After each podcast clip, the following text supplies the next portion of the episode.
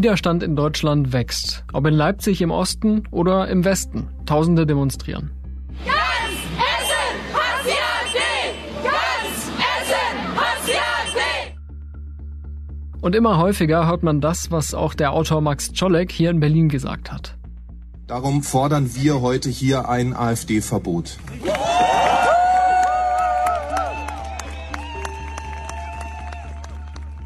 Seit Monaten hat die AfD hohe Umfragewerte und vor den Wahlen in Ostdeutschland wächst die Sorge, dass sie in Reichweite der Macht kommt, dass sie womöglich irgendwann das umsetzen kann, was Vertreter der Partei bei einem Geheimtreffen in Potsdam mit bekannten Rechtsextremisten besprochen haben. Millionenfache Ausweisung, Vertreibung, sogar Deportation von Menschen mit Migrationshintergrund. Eine faschistische Fantasie, die weder vor Geflüchteten noch vor deutschen Staatsbürgern Halt macht.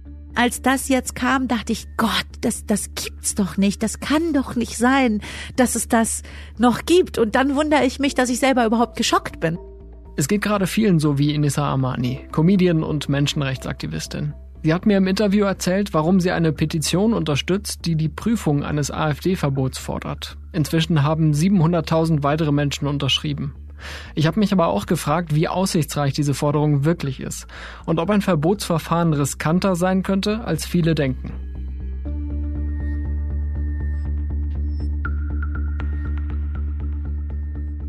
Hier ist Stimmenfang, der Politikpodcast des Spiegel. Ich bin Marius Mestermann und wer hier regelmäßig zuhört, der kennt unsere Analysen der AfD. Einer Partei, die immer stärker rechtsextrem geprägt ist, in der Politiker mit völkischer Ideologie den Ton angeben und die anschlussfähig ist für rechtsextremistische Fantasien wie die, die im November in Potsdam besprochen wurden. Wie die meisten Deutschen habe ich vergangene Woche durch das Recherchenetzwerk Korrektiv von diesem Treffen erfahren. Bei der Schlagzeile Geheimplan dachte ich noch, Moment, geheim? AfD-Leute sagen schon lange, dass sie sogenannte Remigration wollen. Und wir wissen, dass sie mit dem Wort vor allem ihre Migrationsfeindlichkeit schönreden. Ich denke, diese Enthüllung war aber auch deshalb so aufsehenerregend, weil sie belegt, wer da mit wem hinter den Kulissen schon jetzt zusammenarbeitet. Da waren eben AfD-Funktionäre und Mitarbeiter dabei, da waren Leute aus der Werteunion dabei, da war jemand aus dem Verein Deutsche Sprache dabei, der ohnehin schon als äh, ziemlich rechts gilt. So fasst es meine Spiegelkollegin Ann-Kathrin Müller zusammen, die die Szene sehr gut kennt. Und äh, diese Leute haben sich dann eben da auch noch mit dem identitären äh, Martin Sellner getroffen. Das ist ein Aktivist aus Österreich, der schon länger die Galionsfigur eigentlich dieser Bewegung ist. Und das ist eben eine rechtsextreme Bewegung und er dürfte da eben auch ein Konzept vortragen. Ähm, und das nennt man eben Remigration. Das ist ein Wort, das sie absichtlich benutzen, damit es eben nicht ganz so krass klingt wie eigentlich Ausländer raus. Eigentlich ist es mehr Deutschland den Deutschen und zwar den Bio-Deutschen in ihrem Sinne. Dieses Stichwort findet sich längst in Andeutungen in Wahlprogrammen der AfD, aber in Potsdam, da soll es konkret geworden sein. Der Extremist Sellner, der sprach laut Korrektiv von bis zu zwei Millionen Menschen, die man nach Nordafrika bringen könne. Unter den Zuhörern war ein enger Vertrauter der AfD-Chefin Alice Weidel. Die Zusammenarbeit hat sie inzwischen beendet. Es war aber auch eine Bundestagsabgeordnete der Partei dabei und der Fraktionsvorsitzende aus Sachsen-Anhalt. Und die AfD hat sich keineswegs geschlossen von den Ideen distanziert, die da in Potsdam besprochen wurden. Mehrere Vertreter der Partei auf Bundes- und Landesebene sagten sogar, das sei kein Geheimplan, sondern ein Versprechen.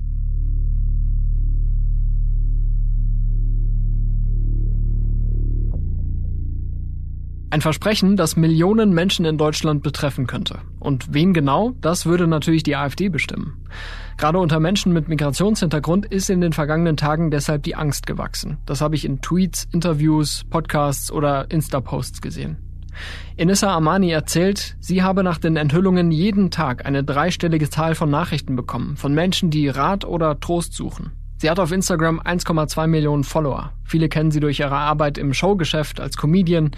In den vergangenen Jahren hat sie aber auch zunehmend durch ihr Eintreten für Menschenrechte als Moderatorin und Speakerin auf sich aufmerksam gemacht.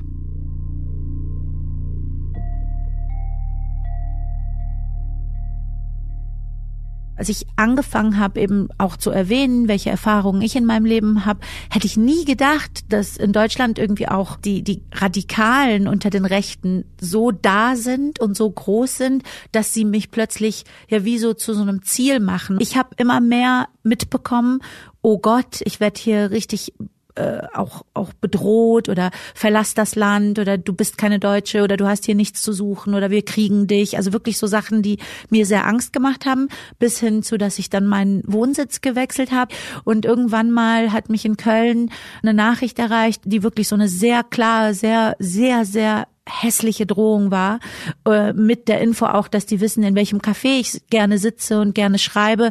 Und dann bin ich wieder zurückgezogen in Frankfurt, was meine ursprüngliche Heimatstadt war, aber so, dass ich halt heute sehr, sehr aufpasse, mich zum Beispiel nicht in in einem Café, sagen wir, viermal die Woche blicken zu lassen oder sowas. Ganz kurz zu deinem Background, weil du ja auch meinst, du bist letztlich auch zum Ziel von Aggressionen geworden. Also du bist in Teheran geboren, in der iranischen Hauptstadt, äh, bist aber in Frankfurt am Main aufgewachsen und wenn du jetzt vor einer Woche gehört hast, was die Rechercheplattform Korrektiv da enthüllt hat, über ein äh, Treffen in Potsdam, wo sich Rechtsextreme und äh, rechtsextreme AfD-Politiker und Unternehmer, Leute aus der Gesellschaft getroffen haben, um über millionenfache Ausweisungen, man könnte es auch Deportation nennen, zu fantasieren, zu beraten.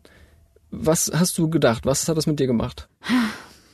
Also ich bin immer dann sehr überrascht, wenn ich selber wieder geschockt bin. Also so kann ich das am besten ausdrücken. Ich hätte nicht damit gerechnet. Das musst du dir vorstellen. Also bei all dem, was wir wissen, dass ich weiß, 30 Prozent wählen das, dass ich weiß, darunter sind eben nicht nur auch Menschen, die, also ich glaube, dass es eine große Mehrheit der Wähler ist, die darin ein, eine, eine Lösung ihrer eigenen Probleme sehen, die unter wirtschaftlichem Druck stehen. Ich möchte das damit nicht rechtfertigen. Ich möchte nur sagen, ich habe inzwischen gelernt, ja, da sind sehr viele Leute, die das aus Trotz wählen oder die einfach gefangen werden von diesem Populismus. Trotzdem, dass ich auch weiß, dass da auch hochgefährliche Menschen dabei sind, ganz rechtsradikale Menschen, was ja immer wieder auch unsere Institutionen Gott sei Dank auch immer mal wieder ans Licht bringen, ja, wie, wie viel Kontakte dazu zu rechtsradikalen Menschen bestehen aus der Szene der AfD. Inzwischen ist es, glaube ich, nicht nur nicht nur die AfD, sondern eben auch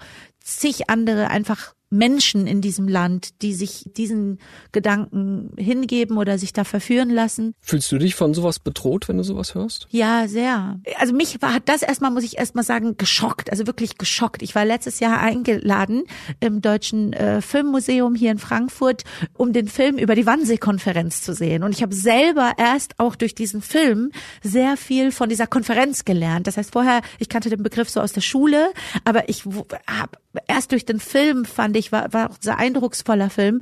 Und äh, der wurde hier im Filmmuseum gezeigt und ich war da wirklich erst noch mal so richtig oh Gott, äh, wie hat man da einfach zusammengesessen und so so Gräuel, sowas geplant, ja? Und dann als das jetzt kam, dachte ich, Gott, das das gibt's doch nicht, das kann doch nicht sein, dass es das noch gibt und dann wundere ich mich, dass ich selber überhaupt geschockt bin, dass äh, immer wieder irgendwas passiert, wo ich denke, okay, das hätte ich jetzt nicht für möglich gehalten. Ich fand es interessant, dass du äh, gesagt hast, du warst von deinem eigenen Schock überrascht, weil tatsächlich ist es ja seit Jahren so, dass man immer wieder betrachten kann, wie radikal das Gedankengut in der AfD auch um sich greift und wie prägend es mittlerweile geworden ist. Ne? Diese völkischen Gedanken, äh, dass man irgendwie Leute sortiert in erste und zweite Klasse, dass man sogar über deutsche Staatsbürger äh, spricht, äh, als würden sie nicht dazugehören. Also das sind ja Sachen, die jetzt Leute nochmal konzentriert mitbekommen haben durch diese Enthüllung und wo der Schock irgendwie bei vielen tief sitzt. Wie hast du das denn in deiner Community wahrgenommen? Wie waren da die Reaktionen auf diese Geschichte? Guck mal, ich bin eben gerade vor fünf Minuten habe ich eine Nachricht von einem sehr bekannten Comedian aus Deutschland bekommen, mit Migrationshintergrund jemand, eben gerade vor fünf Minuten, der mir schrieb, hast du Angst? Glaubst du, wir sind hier noch sicher? Können wir hier noch? Und das kommt von Kollegen, das sind sonst Menschen, die ich vielleicht auch mal um Rat frage. Also, weißt du, es ist was anderes, wenn mir ein 15-jähriges Mädchen schreibt, ich habe Angst, als wenn mir gestandene Kollegen, erwachsene Menschen, wenn ich letztens habe ich von einer sehr bekannten deutschen Schriftstellerin, die auch deutsche Bestseller Geschrieben hat, auch Migrationshintergrund, die schrieb, ich fühle mich hier nicht sicher und hat dann irgendwie äh, erklärt, warum sie sich in Italien sicher, sicherer fühlen würde. Und jetzt kleine Einmerkung, ja, wir wissen, was in Italien an Rassismus äh, passiert und äh, da regieren wie, die sogenannten Postfaschisten. Äh, ja. Genau, also aber mhm. und dann habe ich sie nämlich gefragt, das war auf eine Veranstaltung, ehrlicherweise war das im äh, Auswärtigen Amt, da gab es ein Pressefest und da war ich auch geladen und dann da hat sie das eben in so einer Gruppe von zehn Leuten erzählt und dann habe ich gefragt, ja, aber warum Italien? Da regieren Faschisten und da ist auch Rassismus super präsent, auch das. Und dann sagte sie, ja, aber da fallen wir eventuell optisch nicht so auf, vielleicht gibt's da andere Möglichkeiten. Und das ist eine hochintellektuelle, mir weit überlegene im Sinne von akademisch weit überlegene Frau.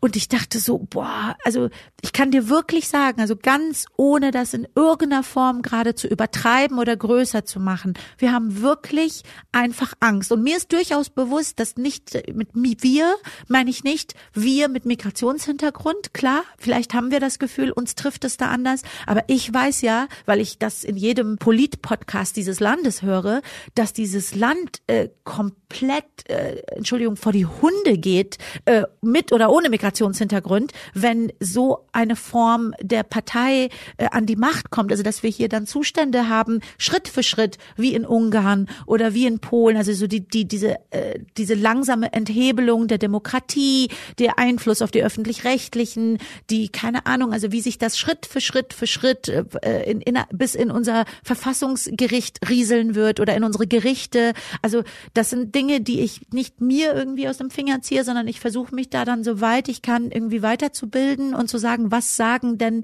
entsprechende Wissenschaftler? Und das macht mir so Angst. Warum, ich kann dir das so sagen, warum stehen wir nicht auf? Wir sind doch immer noch, also das ist das, was ich immer denke, wir sind doch immer noch 70 Prozent, die es nicht wählen. Und ich würde mir wünschen, dass wir diese anderen 70 Prozent auf die Straße gehen und das ganz deutlich zeigen. In den vergangenen Tagen hat es ja durchaus Demos gegeben in einigen deutschen Städten, wo ja, sich großartig. dann auch Zehntausende versammelt haben insgesamt. Großartig. Ja. Ist das für dich so ein Zeichen, dass Leute es jetzt begriffen haben? Das weiß ich nicht. Schau mal, ich hatte gestern Abend war ich in der Frankfurter Oper und war da im Programmheft drin und wir waren nur drei. Also es war ein Tenor, ein Opernsänger, der ein Freund von mir ist, ein weltbekannter Pianist und ich. Und wir standen auch so im Programmheft und es stand auch so, dass ich eben eine Rede halten werde über Menschenrecht, über äh, Pluralität, Diversität, also äh, Demokratie, Freiheit, ja. Natürlich auch mit dem Thema Iran im Hinterkopf, aber natürlich eben auch mit den aktuellen Themen. Und dann hat in dieser Oper in der ersten Reihe saß ein sehr viel älterer äh, Herr in der ersten Reihe. Und in dem Moment, wo ich gesagt habe, ich wünsche mir, dass wir das lernen, dass wir diese Gefahr erkennen. Ich bin selber ein, ein, ein, Geflücht, ein Flüchtlingskind. Und äh, dann rief er, aufhören, aufhören, das reicht jetzt, aufhören. So. Und der Saal war ein Schock. Also der Saal hat eben auch sich nicht, ich habe zig hunderte jetzt liebe Nachrichten bekommen am Tag danach. Aber in dem Moment hat sich erstmal keiner getraut, bis auf ein Herr, der von ein paar Reihen dahinter gerufen hat, unverschämt. Lassen Sie die Frau reden, ja. Und da hat keiner, also, und dann musste ich wirklich erst vorsichtig, das Video kursiert inzwischen auf TikTok, ja, dass ich dann erstmal nachgefragt habe, wie steht denn dieser Saal dazu, ja. Und dann hat der Saal erst applaudiert und dann sind einige, also vielleicht so 40, 50 Menschen sind aufgestanden und haben mir so Standing Ovations gegeben. Aber was ich meine, ich hätte mir gewünscht, und das ist das, was ich gemacht hätte, wenn jemand auf der Bühne gestanden hätte und zum Beispiel in der Sekunde sagt, ich bin homosexuell, ja, oder jemand sagt, äh, meine Familie äh, hat äh, wurde in der Shoah umgebracht oder sowas. Und jetzt würde jemand schreien, aufhören. Ich würde ich sage das und ich glaube, jeder, der mich in irgendeiner Form kennt, weiß, dass ich das, ich würde sofort aufstehen von meinem Platz und dem diesem anderen Herrn sagen, Sie gehen jetzt, Sie lassen diesen Menschen sprechen, ja. Und da habe ich eben, du musst vorstellen, spät abends auch so telefoniert, auch mit meinem Mann und so und habe gemeint, warum, warum hat den keiner rausgeschmissen? Warum hat das, warum musste ich erst so zaghaft nachfragen und fragen, wie stehen Sie dazu? Und denkst du, das ist irgendwie so ein gesellschaftliches Symptom? Also genau. weil wir ja eigentlich und, von den Demos kamen, ne? So diesen genau. stehen die Leute jetzt auf. Ja. Und dann sagte mein Mann, es fehlt uns in Deutschland oft die Courage. Und damit meine meine ich natürlich nicht uns allen. Ich meine, also natürlich sehe ich, wie viele Menschen unfassbar couragiert, aber wir sind einfach auch so sozialisiert. Wir sind, Entschuldigung, ich das so blöd sage, und da gibt's ja auch ohne Ende Rassismus. Wir sind nicht wie die Franzosen. Damit meine ich, da gibt's ohne Ende Rassismus in Frankreich, ohne Ende. Und die anderen, die stürmen die Straßen. Und stopp, ich bin kein Freund von Gewalt. Ich meine damit jetzt nicht, dass man irgendwie Fenster zerstört und, und Steine schmeißt und so, in keiner Form. Ich meine einfach, dass zumindest der Wille da ist, dass sich die anderen 70 Prozent auch deutlich zeigen. Und in Deutschland, selbst von uns Betroffenen, ja, wir sind ja auch, ich bin ja auch deutsch sozialisiert. Wir sind eher ein bisschen vorsichtiger damit. Wir haben Angst, dass wir, wenn wir laut rufen, jemand uns sagt, dass wir verrückt sind oder dass wir zu laut sind oder dass wir so, wir sind als Deutsche eher dazu sozialisiert, äh, ruhiger zu sein, äh, Dinge eben nicht laut zu rufen, einfach mal nicht Entschuldigung, ich sag das so blöd, nicht zu schreien. Aber es gibt Momente, da muss geschrien werden. Vor allem, wenn ein anderer schreit. Also wenn jemand anderes was Rassistisches ruft, was, was, was queerfeindliches, was antisemitisches und so, dann sind wir verpflichtet, laut zurückzuschreien. Da gibt's kein, ja, jetzt lassen wir den jetzt erstmal ausreden und jetzt lassen wir den jetzt erstmal doch seinen antisemitischen Gedanken zu Ende führen und dann antworten wir. Nein. Ich bin der Meinung, da muss man sagen, halt deine Fresse, ja? Und das bin halt ich. Und selbst ich habe Angst oder beziehungsweise habe das ein bisschen verändert jetzt, weil ich gesehen habe, oh, wenn ich aber sehr laut und sehr deutlich bin, dann schreiben mir auch sehr viele Deutsche, ja, aber das muss man ruhig sagen oder da muss man das oder lassen Sie den doch mal ausreden. Und ich sage, ich muss doch nicht Rassismus mir erstmal anhören. Ich muss Menschenfeindlichkeit mir nicht anhören. Ich erwarte auch, dass wenn ich, wenn ich was Menschenfeindliches sage, dass mir Menschen dazwischen gehen, ja, dass sie mir sagen würden, stopp, da hast du gerade was Menschenfeindliches gesagt. Wenn wir auf die bisherige Arbeit gegen die AfD schauen, haben ja weder Demos noch politische Argumente dazu geführt, dass diese Partei kleiner wird. Deswegen gibt es jetzt vermehrt Hoffnung, dass vielleicht ein Verbotsverfahren diese Geschichte irgendwie lösen könnte, auch wenn das wahrscheinlich sehr lange dauern würde. Aber bei den Demos ist es immer stärker vorgekommen. Du gehörst zu den Erstunterzeichnerinnen einer Petition, die sagt, prüft ein AfD-Verbot. Warum hast du diesen Schritt gemacht? Also wie kommt es so weit? Ja, du, ich habe von meinem Papa, der aus einem Land kommt, in dem es äh, keine Demokratie gibt, keine Grundrechte gibt, äh, in dem das alles äh, ja fake ist und falsch ist und Menschen jeden Tag hingerichtet werden. Ja, also die tun nach außen natürlich auch so, als hätten die ein wahnsinniges Rechtssystem, aber wir wissen natürlich alle, dass es nicht so ist. Ja, der Iran. Und mein Vater hat mir von klein auf eingebläut, welches die zwei höchsten Güter sind. Nämlich das eine, dass ich in jeden Buchhandel hier in, in Deutschland frei reinlaufen darf und Bücher, die ich lesen möchte, lesen darf. Ja, also dass ich nicht meine Bücher verstecken muss, verbrennen muss, sondern dass ich das Recht habe, alles zu lesen, mich zu informieren, mich zu bilden. Und das Zweite war die Verfassung. Du kannst mit meinem Vater eigentlich gar nicht sprechen, ohne dass im zweiten oder dritten Satz irgendein Artikel aus unserem Grundrecht kommt. Ja, Pressefreiheit, Meinungsfreiheit, Religionsfreiheit. Ich darf ich sein, du darfst du sein. Ja, und deswegen ist für mich eben auch das Verfassungsgericht ist für mich sowas wie ich bin so stolz auf die Menschheit, dass wir so etwas überhaupt gebaut haben. Ja, ich wundere mich, dass, dass Leute das nicht zu schätzen wissen. Mein Gott, wir haben ein Gericht, was dafür zuständig ist, zu prüfen, dass jeder Mensch diese Rechte haben darf, diese, diese Basic-Rechte, dass ich ich sein darf, dass ich Meinungsfreiheit habe, Pressefreiheit habe, äh, Religionsfreiheit habe, Kunstfreiheit habe. Und deswegen finde ich diese Prüfung so wichtig. Also mir geht's ja jetzt erstmal darum, prüft es.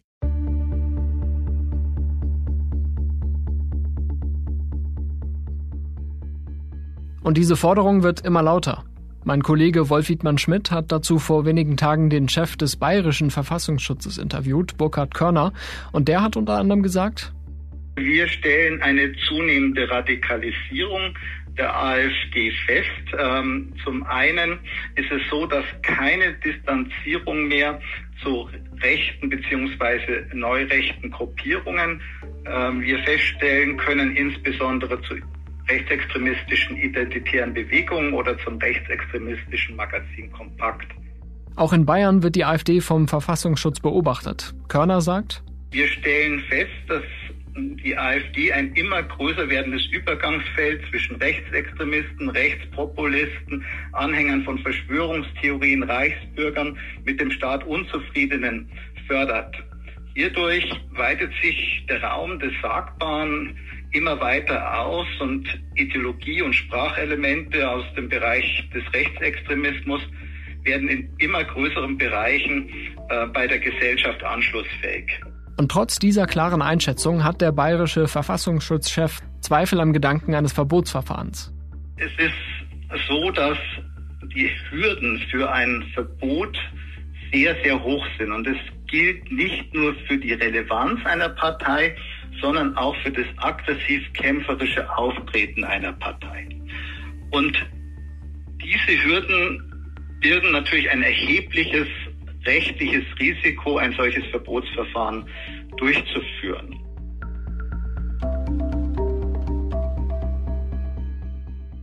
Warum das so ist, darüber habe ich mit Wolf Wiedmann-Schmidt gesprochen. Er ist Teamleiter Innere Sicherheit hier im Spiegel Hauptstadtbüro und kennt die Erwägungen der Behörden in Sachen AfD. Wir haben uns mit der Frage AfD-Verbot ja, nein auch schon im Herbst relativ ausführlich in der Titelgeschichte beschäftigt und jetzt hat die Diskussion in den letzten Tagen nochmal Fahrt bekommen. Aus zwei Gründen habe ich den Eindruck. Also einmal, weil die Umfragewerte der AfD deutlich gestiegen sind, gerade mit Blick auf die Landtagswahlen in den ostdeutschen Bundesländern im äh, September und aufgrund dieser Berichte über dieses konspirative Treffen in Potsdam, wo äh, Rechtsextreme und äh, einige Leute aus der AfD auch teilgenommen haben. Ähm, hast du den Eindruck, das ist jetzt eine Zuspitzung schon, dass es jetzt wirklich ernst wird in der Beschäftigung mit so einem Verbotsverfahren? Ich glaube, zumindest auf der politischen Ebene sind jetzt, sagen wir mal, deutlich mehr offen, zumindest für eine Prüfung von so einem Verfahren. Aber dass es dafür schon tatsächlich für so ein Verbotsverfahren auch nur annähernd eine Mehrheit geben würde, das sehe ich nicht. Also es könnte ja Bundestag, Bundesrat oder Bundesregierung beschließen. Und auf keiner der Ebenen habe ich das Gefühl, ist man schon so weit, dass man sagen könnte, da gibt es wirklich Mehrheiten für so einen Schritt. Es wird ja immer betont, dass die Hürden für ein Parteiverbot in Deutschland zu Recht sehr hoch sind. Also, dass man nicht einfach so hingehen kann und eine Partei verbieten, die einem nicht passt, nach dem Motto. Was sind denn konkret die Hürden für ein Parteiverbot? Genau, demokratische Parteien oder die anderen Parteien sollen jetzt nicht einfach einen Konkurrenten verbieten können nach dem Motto, ähm, so super, dann haben wir bessere Chancen. Das Verbot ist konzipiert, man sagt ja öfter, als schärfstes Schwert der wehrhaften Demokratie. Man könnte jetzt auch sagen, so eine Art finaler Rettungsschuss zum Schutz der Demokratie, also wirklich als letztes Mittel, äh, bevor es dazu kommt, dass Antidemokraten die Macht übernehmen und es ein Ende hat mit der Demokratie in Deutschland. Klar, alles historisch abgeleitet und historisch begründet, warum das in Deutschland so sein soll. Aber das heißt auch im Umkehrschluss, es reicht jetzt nicht nur, dass eine Partei verfassungsfeindlich oder rechtsextrem ist. Sie muss auch, so hat es jetzt zumindest das Verfassungsgericht im letzten Verfahren ausformuliert, wirklich auch aktiv und planvoll daran arbeiten, die Demokratie zu beseitigen. Das letzte Verfahren, da beziehst du dich auf die NPD, die schon zweimal verboten werden sollte. Einmal Anfang der 2000er Jahre, da ist es gescheitert, weil V-Leute in der Parteiführung vertreten waren und man gesagt hat, dann können wir gar kein Verfahren wirklich gegen die führen. Und äh, zum zweiten Mal äh, zwischen 2013 und 2017, wo am Ende die NPD dann auch nicht verboten wurde. Damals war es ja so, die NPD wurde eigentlich nicht verboten, weil sie nicht verfassungsfeindlich genug wäre. Im Gegenteil, die, das Gericht hat ja damals festgehalten, die NPD ist im Prinzip wesensverwandt mit der NSDAP, also wirklich eine reine Nazi-Partei. Aber sie war einfach zu bedeutungslos aus Sicht Karlsruhes, als dass man sie verbieten müsste. Ähm, bei der AfD wiederum wäre es jetzt eher anders gelagert, die Frage. Ich glaube, keiner würde bestreiten, dass sie das Potenzial hat, also dass sie wirklich einflussreich ist und Einfluss nehmen könnte, wenn sie an in Regierungsbeteiligung kommt. Da ist jetzt wirklich nur die Frage, reicht die Schwelle dessen, was sie da macht an Rechtsextremismus, Verfassungsfeindlichkeit und arbeitet sie wirklich planvoll darauf hin, die Demokratie abzuschaffen? Das ist da die offene Frage. Und viele Juristen und auch Verfassungsschützer sagen eben, hm, um das für die Gesamtpartei sagen zu können, da sind wir momentan noch ein bisschen skeptisch. Die unmittelbare Sorge bezieht sich ja jetzt gerade auf Bundesländer wie Thüringen und Sachsen, wo eben auch gewählt wird und wo die AfD in Umfragen auf bis zu 35 Prozent kommt. Also wo sie wirklich äh, sehr große Chancen hat, zumindest mal den parlamentarischen Alltag sehr, sehr stark zu prägen. Warum reicht es denn noch nicht, wenn der Verfassungsschutz in einem Bundesland sagt, die sind gesichert rechtsextremistisch? Das kommt mir persönlich schon als ziemliches Siegel vor. Äh, da müssen wir ganz schön aufpassen. Das ist eben noch eine Stufe drunter. Es gibt auch wirklich Debatten darüber, die Frage, wie klar muss man da nachweisen, dass da aktiv dran gearbeitet wird, wirklich die Verfassungsgrundsätze aufzuhebeln, dass die Demokratie abzuschaffen, ähm, die Grundsätze, die im Grundgesetz festgehalten werden, über Bord zu werfen und äh, letztlich tatsächlich unsere Grundordnung, wie wir sie kennen in Deutschland, zu beseitigen. So, und das ist einfach nochmal ein Schritt mehr als zu sagen, die Partei ist nach Überzeugung des Verfassungsschutzes rechtsextrem.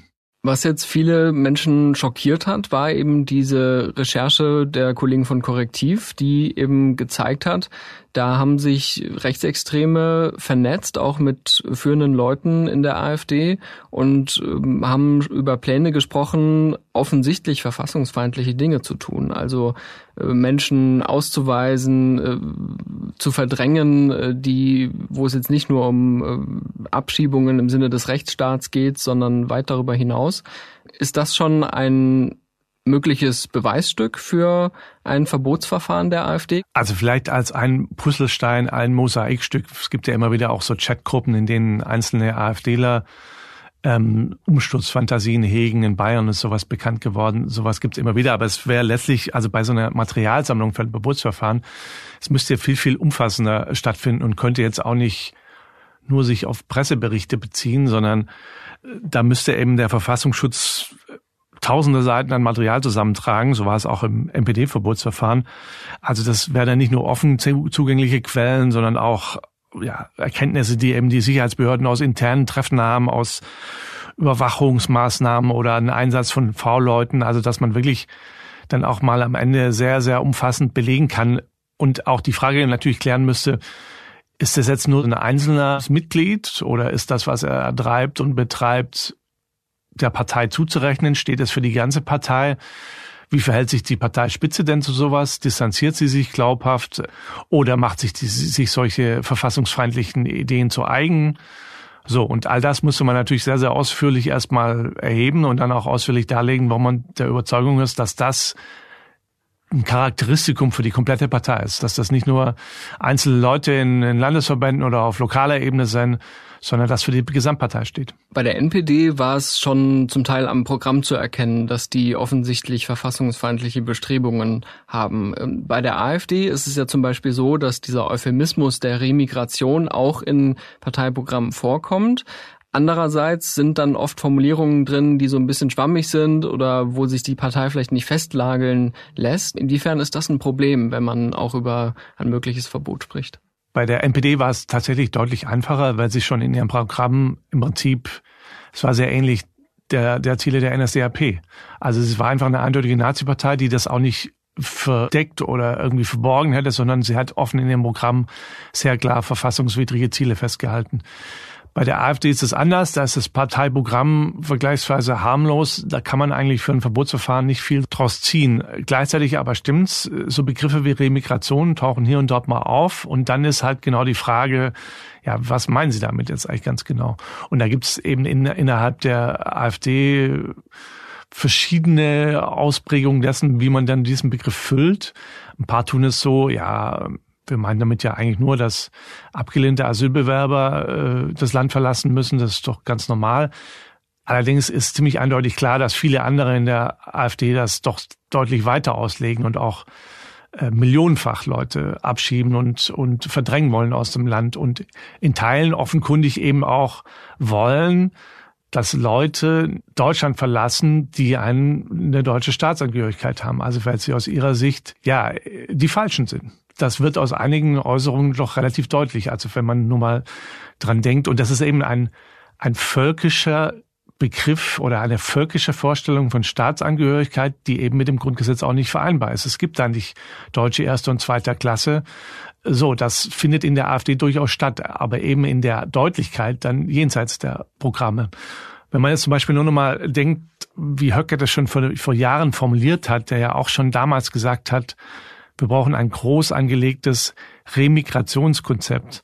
Und wir werden da wahrscheinlich nicht um eine Politik der wohltemperierten Grausamkeit herumkommen.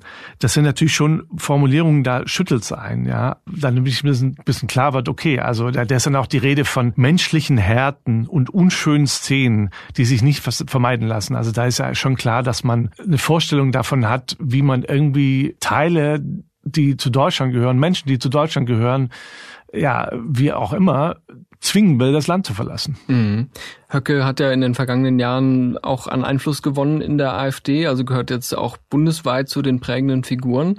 Und du hast jetzt für die NPD den Begriff Nazi-Partei verwendet. Ähm, der Regierungschef von Nordrhein-Westfalen, Henrik Wüst von der CDU, der nennt die AfD eine Nazi-Partei und äh, sagt, da ist eben dieses völkische Gedankengut schon so weit ausgebreitet, dass er das auf die ganze Partei bezieht.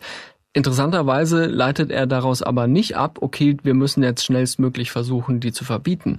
Und äh, ist da auch in einem Lager mit zum Beispiel dem CDU-Chef Friedrich Merz, dem CSU-Chef Markus Söder, dem FDP-Chef Christian Lindner, also alles Spitzenpolitiker, die die AfD kritisch sehen und bekämpfen wollen, aber sagen, Parteiverbotsverfahren ist nicht der richtige Weg. Äh, wie erklärst du dir das? Vermutlich wissen Sie auch, dass innerhalb der Sicherheitsbehörden der Schritt noch sehr skeptisch eingeschätzt wird. Ich vermute auch, dass deswegen Nancy Faeser da zurückhaltend ist, weil sie eben weiß, dass im Sicherheitsapparat diese Einschätzung vorherrscht, ah, großes Risiko zumindest. Und warum ist es ein großes Risiko?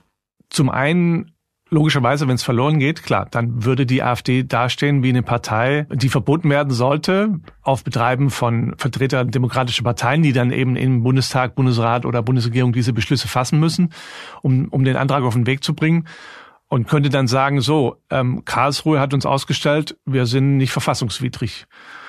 Und das wäre natürlich äh, schon eine Situation, die man vermeiden will.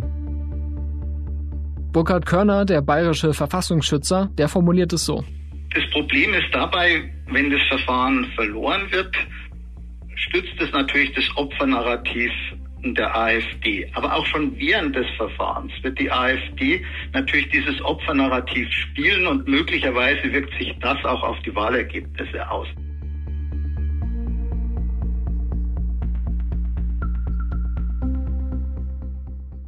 Zum anderen ist auch klar, dass allein das Verfahren einzugehen schon ein riesiger Aufwand wäre. Also man, manche haben jetzt vielleicht die Vorstellung, wenn man jetzt einen Antrag stellt, dann ist die Partei noch vor ja, den Landtagswahlen im Osten äh, im Herbst äh, verboten. Das ist ähm, ja natürlich vollkommen utopisch. Also so ein Verbotsverfahren würde mehrere Jahre dauern, wahrscheinlich vom Tag der Antragstellung bis zum Ende vier, fünf Jahre drei, vier, fünf Jahre wäre wahrscheinlich ein realistischer Zeitpunkt vom Tag der Antragstellung. Die Innenministerin Nancy Faeser, die hatte schon vergangenes Jahr sich skeptisch geäußert, was ein mögliches Verbotsverfahren angeht. Da äh, sagte sie dem Stern, äh, ich bin Juristin, ich halte nichts davon, auf politisch komplexe Probleme eine solch einfache Antwort zu liefern. Äh, man könnte das zwar nicht als letztes Mittel ausschließen, wenn sich die AfD überall zu einer Art Höcke-Partei äh, entwickle, aber sie setze auf die politische Auseinandersetzung. Das klingt ja erstmal smart, dass man meint, man will die AfD politisch bekämpfen, aber das sagt man ja auch schon seit Jahren. Klar, es ist schon ein ziemliches Dilemma, weil einerseits gibt's diese hohen Hürden und diese Probleme, die lange Dauer, das Risiko, das man eingibt, falls man scheitern sollte. Auf der anderen Seite ist aber auch klar, dass es wirklich zumindest Teile der Partei sehr deutlich ein anderes Land wollen, anderes System, sind Antidemokraten und hegen teils offen Umsturzfantasien. So, das heißt, irgendwie muss jedem klar sein, da ist eine Bedrohung. Deswegen versucht jetzt zum Beispiel der CDU-Politiker Marco Wanderwitz, der in der vergangenen Bundesregierung noch Ostbeauftragter war, der versucht jetzt ein Verbotsverfahren anzustrengen, also sammelt Verbündete auch im Bundestag und argumentiert, äh, ja, lieber jetzt was tun, bevor es zu spät ist. Also er hält die Bedrohung schon für groß genug. Dann gibt es zum Beispiel auch den schleswig-holsteinischen Ministerpräsidenten Daniel Günther von der CDU, der meint, ja, das sollten wir uns anschauen und äh, das durchaus prüfen. Ähm, und zum Beispiel auch die äh, linken Vorsitzenden äh, sind dafür. Also es gibt schon auch ein Lager, das sich gewissermaßen für so ein Verbotsverfahren einsetzt. Ähm, die Frage ist, ist es dann institutionell wirklich durchsetzbar. Ne? Also wenn du, wenn du dir diese drei äh, Möglichkeiten anschaust, Bundesregierung, Bundestag oder Bundesrat, wo denkst du, wäre aktuell die größte Chance, dass sowas angestrengt wird? Ich sehe auf allen Ebenen bisher nicht annähernd eine Mehrheit dafür. Aber klar, im Bundestag gibt es zumindest, ich sag mal, einige, die, die sich dafür aussprechen. Es gibt auch hinter den Kulissen Gesprächen zur Frage, prüfen wir das mal, wie gehen wir vor, ähm, sollen wir dann mal irgendwie Rechtsgutachten einholen, aber das wird alles bisher noch nicht so auf dem offenen Markt verhandelt. Mhm. Aus der SPD-Fraktion haben sich jetzt 25 Abgeordnete zusammengeschlossen, die das auch fordern. Genau, also im, im, im Bundestag gibt es da durchaus so einzelne oder auch Krüppchen, die sich zusammentun. Aber ob wie viele das wirklich sind und ob das am Ende reicht. Also ich glaube zum Beispiel, dass jetzt von den Ampelparteien in der SPD sind einige offen, äh, bei den Grünen sind einigen offen, bei der FDP ist es, glaube ich, schon eher zurückhaltender. In der Regierung hatte ich das Gefühl, Scholz, Faeser waren auch zurückhaltend. Das wäre wahrscheinlich auch nochmal extra polarisierend, wenn dann die Regierung, gegen die sich so die Wut der AfD-Wähler richtet, dann den Antrag des Verbotes stellt, oder? Genau, idealerweise wäre natürlich, wenn es alle drei stellen würden, das wäre natürlich das, das deutlichste Zeichen auch, dass man sich da einiges, äh, welchen Weg man geht als Demokraten, so, das ist momentan, glaube ich, eher nicht, nicht abzusehen. Also alle drei würde bedeuten, dass auch der Bundesrat, also die Länderkammer mit dabei wäre und das wäre ja wiederum ein Zeichen, dass auch ne, CDU-geführte Bundesländer äh, dabei sind, dass sozusagen die Breite des föderalen Systems auch dahinter steht. Äh, bei dem zweiten NPD-Verbotsverfahren war es zum Beispiel so, dass nur der Bundesrat äh, diesen Verbotsantrag gestellt hat. Also das ist natürlich auch ein Aspekt, äh, der in der öffentlichen Auseinandersetzung dann eine Rolle spielen könnte, ne? welche Institutionen dann wirklich dahinter stehen. Genau. Ich würde momentan sagen, die Debatte hat deutlich zugenommen. Es haben sich jetzt deutlich mehr geäußert, dass man zumindest das mal seriös prüfen müsste. Und tatsächlich ist es ja auch so. Man muss ja eigentlich mal wirklich seriös zusammentragen, wo steht die Partei eigentlich? Wie bewertet man das und gibt es da wirklich eine realistische Chance für sowas? Weil das, finde ich, gehört natürlich schon auch zur Aufgabe von Demokraten zu prüfen, gibt es eine Gefährdung für die Demokratie und falls es alle bejahen, ja, dann muss man sich überlegen, wie man damit umgeht. Dann fragen sich viele auch, ja, wozu haben wir denn einen Verfassungsschutz? Also der ist ja schon seit einigen Jahren dabei, diese Partei sich genauer anzuschauen. 2021 hat er die AfD zu einem Verdachtsfall erklärt, also wo man schon den Verdacht hegt, das könnte eine rechtsextremistische Partei sein. Und äh, daraus ist aber ein Rechtsstreit entstanden, der jetzt im Februar in Münster vor dem Oberverwaltungsgericht verhandelt wird. Kannst du absehen, wie das Gericht da entscheiden wird? Also ich würde schon stark vermuten, dass der Verfassungsschutz da Recht bekommt. Das Verwaltungsgericht in Köln hat das ja begründet, warum es in Ordnung ist, die Partei als äh, Verdachtsfall zu beobachten. Seitdem hat sich die AfD eigentlich deutlich weiter noch nach rechts außen bewegt in einzelnen Bundesländern, in drei Bundesländern inzwischen stuft der Verfassungsschutz die AfD als gesichert rechtsextremistisch ein. Das heißt, die, der Kurs ist eigentlich klar und es wäre schon eher eine Überraschung, wenn das Oberverwaltungsgericht Münster sagen würde, nee, wir, wir sehen das anders. Nehmen wir an, das Gericht erlaubt sozusagen dem Verfassungsschutz, die AfD weiter zu beobachten, weil das ist ja die Folge aus der Einstufung als Verdachtsfall. Und das führt dann vielleicht irgendwann dazu, dass die ganze AfD als gesichert rechtsextremistisch eingestuft wird. Würde das einem Verbotsverfahren helfen? Würde, es, würde das die Argumentation erleichtern, dass die eben verfassungsfeindlich ist? Ich würde sagen, dass es auch eine Voraussetzung ist, dass man erstmal diesen Schritt geht. Also aus Behördensicht kommt die Debatte einfach ein, zwei Schritte zu früh. Aus deren Sicht sind sie eben immer noch beschäftigt damit, Gerichte zu überzeugen, dass man die gesamte AfD beobachten darf, bundesweit. Erstmal nur als Verdachtsfall und ja, dann wahrscheinlich irgendwann in der nächsten Stufe auch bundesweit als gesichert rechtsextrem ein, einzustufen. So, das ist aus deren Logik sind sie eben noch weit, weit früher dran. Bei der NPD war es so, die war, da war seit Jahren klar, dass es eine eindeutige rechtsextreme Neonazi-Partei ist. Da gab es überhaupt keinen Zweifel daran, dass sie bundesweit rechtsextrem ist. Sie wurde über, Jahre beobachtet und so weiter und so fort. Wobei, du hast es angesprochen, in Sachsen, Sachsen-Anhalt und Thüringen ist der Verfassungsschutz schon weiter. Da gilt die AfD bereits als gesichert rechtsextremistisch. Warum fängt man denn nicht bei diesen Landesverbänden Enden an mit Verbotsverfahren? Es gibt einige Juristen, die genau das vorschlagen. Vor allen Dingen in Thüringen wäre aus deren Sicht ein naheliegender Kandidat zu sagen, okay, ein klarer rechtsextremer Landesverband um einen völkischen Theologen wie Björn Höcke, da könnte man versuchen, das zu verbieten. Es gibt einige Juristen, die sagen auch, das geht. Man kann einzelne Landesverbände verbieten. Andere bezweifeln das, wie so oft das halt ist in der juristischen Auseinandersetzung. Mhm. In dem letzteren Lager steht unter anderem auch äh, Burkhard Körner, der Chef des bayerischen Verfassungsschutzes, äh, den du ja interviewt hast. Und da habe ich gelesen, er meint, die AfD ist eine Gefahr für die Demokratie, aber Landesverband sei nicht eigenständig und ein Verbotsverfahren, das werde, würde nur bundesweit gehen. Also da habe ich den Eindruck, kommt man damit voran oder schießt man sich da vielleicht auch ins eigene Knie, wenn man damit wiederum scheitert?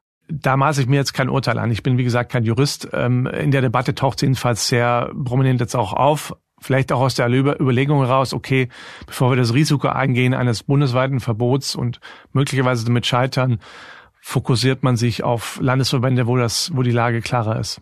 Dann nehme ich jetzt erstmal mit, man bräuchte auf jeden Fall schon mal eine klarere Einstufung durch den Verfassungsschutz auf Bundesebene als eine wichtige Voraussetzung. Und äh, man müsste damit rechnen, dass es Jahre dauert. Äh, gleichzeitig ist ja diese Sorge vor der AfD sehr akut. In den kommenden Tagen sind auch wieder viele Demonstrationen angekündigt in verschiedenen deutschen Städten, wo Menschen mit Sicherheit auch wieder diese Forderung erheben werden, aber wo es auch darum gehen wird, was macht eigentlich die Zivilgesellschaft, äh, was machen die demokratischen Parteien in der Auseinandersetzung mit der AfD. Das heißt, für den Moment müssen wir diese Debatte so ein bisschen auf die Seite legen und schauen, wer sich dazu bereit erklärt erklärt, vielleicht so ein Verfahren anzustrengen. Aber wir merken, das ist jetzt keine schnelle Lösung, äh, mit der man äh, ja auch alle Probleme löst und die Leute, die AfD wählen, dann äh, plötzlich bekehrt. Das ist wirklich auch Teil dieses Dilemmas. Ne? Die AfD wird immer einflussreicher, immer erfolgreicher. Und natürlich gleichzeitig entsteht dann eine Situation, dass wenn man eine Partei verbietet, die in manchen Bundesländern 30 oder mehr Prozent Wähler hat, dann hat man natürlich einen großen Teil der Bevölkerung, der hinterher sagen wird, was die Partei, die wir wählen, wird uns wegverboten. Und ne, was passiert dann eigentlich? Das ist schon noch eine spannende Frage. Aber ich finde natürlich, dass, dass man auch auf Bevölkerungsgruppen schauen muss, die bedroht werden durch die Ideologien, die Vorstellung der AfD und was man zu deren Schutz unternimmt.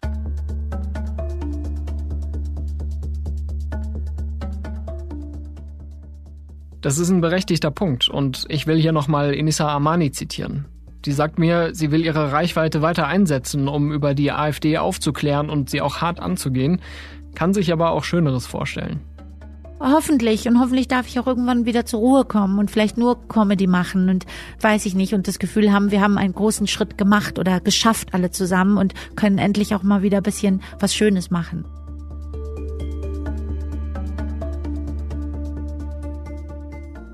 Das war Stimmenfang, der Politik-Podcast des Spiegel. Wir freuen uns über Feedback an stimmenfang.spiegel.de und über eine Bewertung bei Apple Podcasts, Spotify und Co.